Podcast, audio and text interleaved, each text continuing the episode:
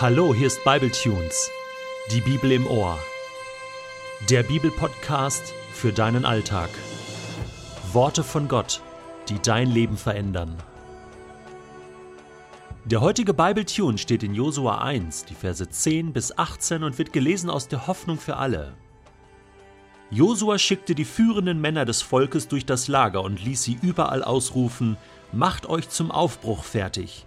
Nehmt genug Vorräte mit, in drei Tagen werdet ihr den Jordan überqueren, um das Land einzunehmen, das euch der Herr euer Gott geben wird.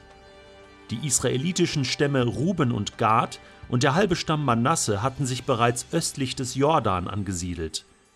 Ihnen ließ Josua ausrichten: Denkt daran, was euch Mose, der Diener des Herrn, gesagt hat. Der Herr euer Gott will euch dieses Land östlich des Jordan geben, damit ihr hier in Frieden leben könnt. Als Mose euch dieses Land versprach, stellte er euch eine Bedingung. Darum lasst nun eure Frauen und Kinder und euer Vieh hier zurück und zieht mit allen kampffähigen Männern bewaffnet vor euren Bruderstämmen her. Helft ihnen, das Gebiet westlich des Jordan einzunehmen. Bleibt so lange bei ihnen, bis der Herr auch ihnen ihr Land gegeben hat und sie dort in Frieden leben, so wie ihr jetzt schon. Dann aber kehrt in euer eigenes Land zurück, das euch Mose, der Diener Gottes, östlich des Jordan zugeteilt hat, und lasst euch dort nieder. Sie antworteten Josua, wir werden alles tun, was du befiehlst, und dich überall unterstützen, wo du uns einsetzen willst. Wie wir Mose gehorcht haben, gehorchen wir dir. Der Herr möge dir helfen, so wie er Mose geholfen hat. Wer sich deinen Befehlen widersetzt und nicht jeder Weisung folgt, die du uns gibst, wird getötet.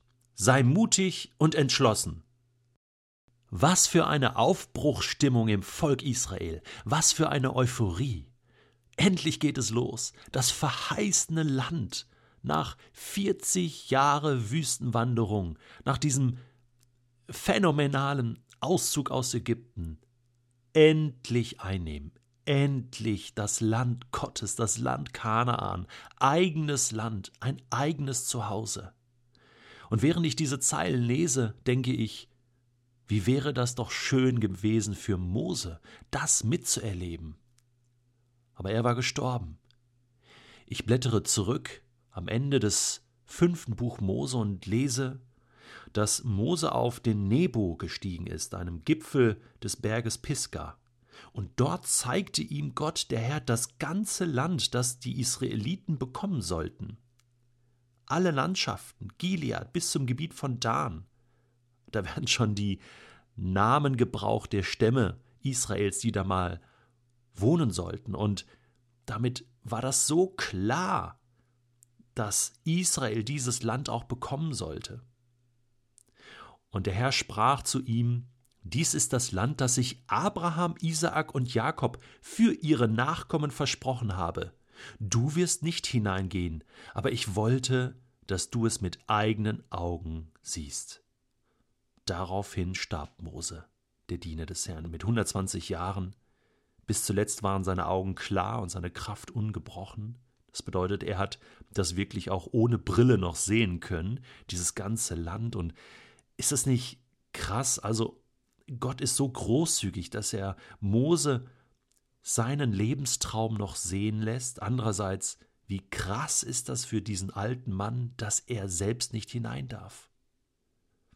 Josua wird dieses Glück jetzt zuteil. Aber Mose darf noch sehen, wie das Volk sozusagen an der Eingangstür vom Land Kanaan wartet. Und damit darf er sterben.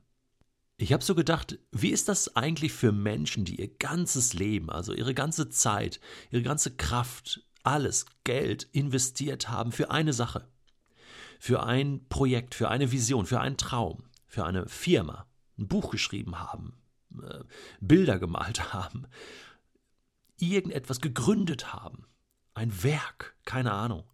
Und am Ende stehen sie mit leeren Händen da. Alles für die Katz oder wissen gar nicht, was daraus wird, ob es sich gelohnt hat. Boah, und so ist es vielen Menschen gegangen, Männern und Frauen, die alles gegeben haben für eine gute Sache und am Ende nicht wirklich wussten, hey, was ist der Lohn? Menschen, die gesät haben, aber nie geerntet haben. das ist eigentlich eine Strafe, oder? Für Mose war das eine Strafe.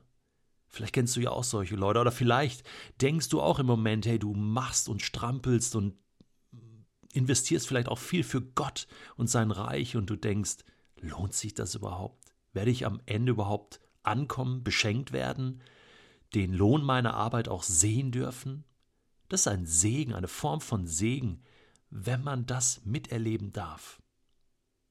Und nicht immer heißt es, wenn du es nicht miterlebst, dass du nichts dafür bekommen wirst, sondern wir haben einen gerechten Gott, der in der Ewigkeit dir das geben wird, was du verdient hast. Auch Mose hat das bekommen, was er verdient hatte, und das war nicht wenig. Und Gott wird ihm ewig dankbar sein für das, was er investiert hat, nämlich sein ganzes Leben.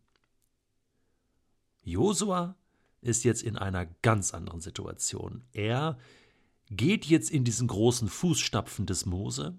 Er ist bereit für diese Aufgabe und er hat jetzt sozusagen den spannenden Teil, den schönen Teil. Naja, wie schön müssen wir noch sehen, das Land einzunehmen. Und auf dieser Euphoriewelle, von dieser Welle getragen, kann er nun das Volk mitnehmen und motivieren. Alle sind sie dabei. Ne? Vorräte packt, äh, alles ein, sattelt die Hühner. Wir werden jetzt den Jordan überqueren. Aber da gab es zweieinhalb Stämme sozusagen, Ruben, Gad und der halbe Stamm Manasse. Manasse und ähm, Ephraim sind ja sozusagen die beiden Halbstämme, die beiden Söhne von Josef, die sich auch Land aufteilen und die hatten schon ihr Land. Die hatten schon östlich vom Jordan, hatten die schon ihr Land sozusagen bezogen. Und Josua sagt jetzt, hey Jungs, ne, ihr seid ja auch dabei. Ne? Ihr habt ja ein Versprechen abgegeben, beziehungsweise Mose hat euch da eine Bedingung gestellt. Ich habe so gedacht, als ich das so gelesen habe, dachte ich, oh weia, also die normale menschliche Reaktion wäre jetzt so, nö, also, ne, wir haben ja unsere Schäfchen schon im Trocknen, ne, seht ihr mal zu, ne, liebe Grüße, schickt mal eine Karte, ne, wenn ihr auch da seid, also, äh, wir machen da jetzt nicht mit. Das, ich dachte, so würden die jetzt reagieren und war erstaunt, wie die sich also hier hinter Josua stellen. Und da muss ich sagen, vorbildlich. Erste Sahne. Das hätten die auch ganz anders machen können. Und ich habe da so gedacht, boah, jetzt schaue ich mal in mein eigenes Leben und vielleicht machst du das jetzt auch mal an der Stelle. Wo gibt es da noch offene Töpfe, wo kein Deckel drauf ist? Wo gibt es noch offene Aufgaben, Versprechen, die wir anderen Menschen gemacht haben und gesagt haben, ja, ja, klar, du kannst da mit meiner Hilfe rechnen, ja, ja, logisch bin ich dabei. Und haben das nicht gemacht, haben unser Versprechen nicht gehalten. Was ist das für eine Sauerei? Und vor allen Dingen, was ist das für ein Übel für die Menschen, was für eine Enttäuschung für die Menschen, die mit deiner und meiner Hilfe gerechnet haben? Ich habe so gedacht, das ist nicht fair, das ist auch nicht göttlich. Göttlich ist, aufzustehen und zu sagen, hier bin ich. Ich habe es dir versprochen und logisch helfe ich mit, ohne Rücksicht auf Verluste. Ich meine, es konnte sein, dass da einige bei draufgehen bei diesen kriegerischen Handlungen und das wäre ein Riesenopfer gewesen. Aber es ist so wichtig, dass wir das, was wir Menschen zugesagt haben, auch wirklich halten, dass wir zuverlässig sind, integer. Und das waren diese zweieinhalb Stämme. Hut ab. Und es ist nochmal was anderes, nicht nur aus Gottes Mund, sondern auch von Menschen zu hören, sei mutig und entschlossen. Wie cool ist das?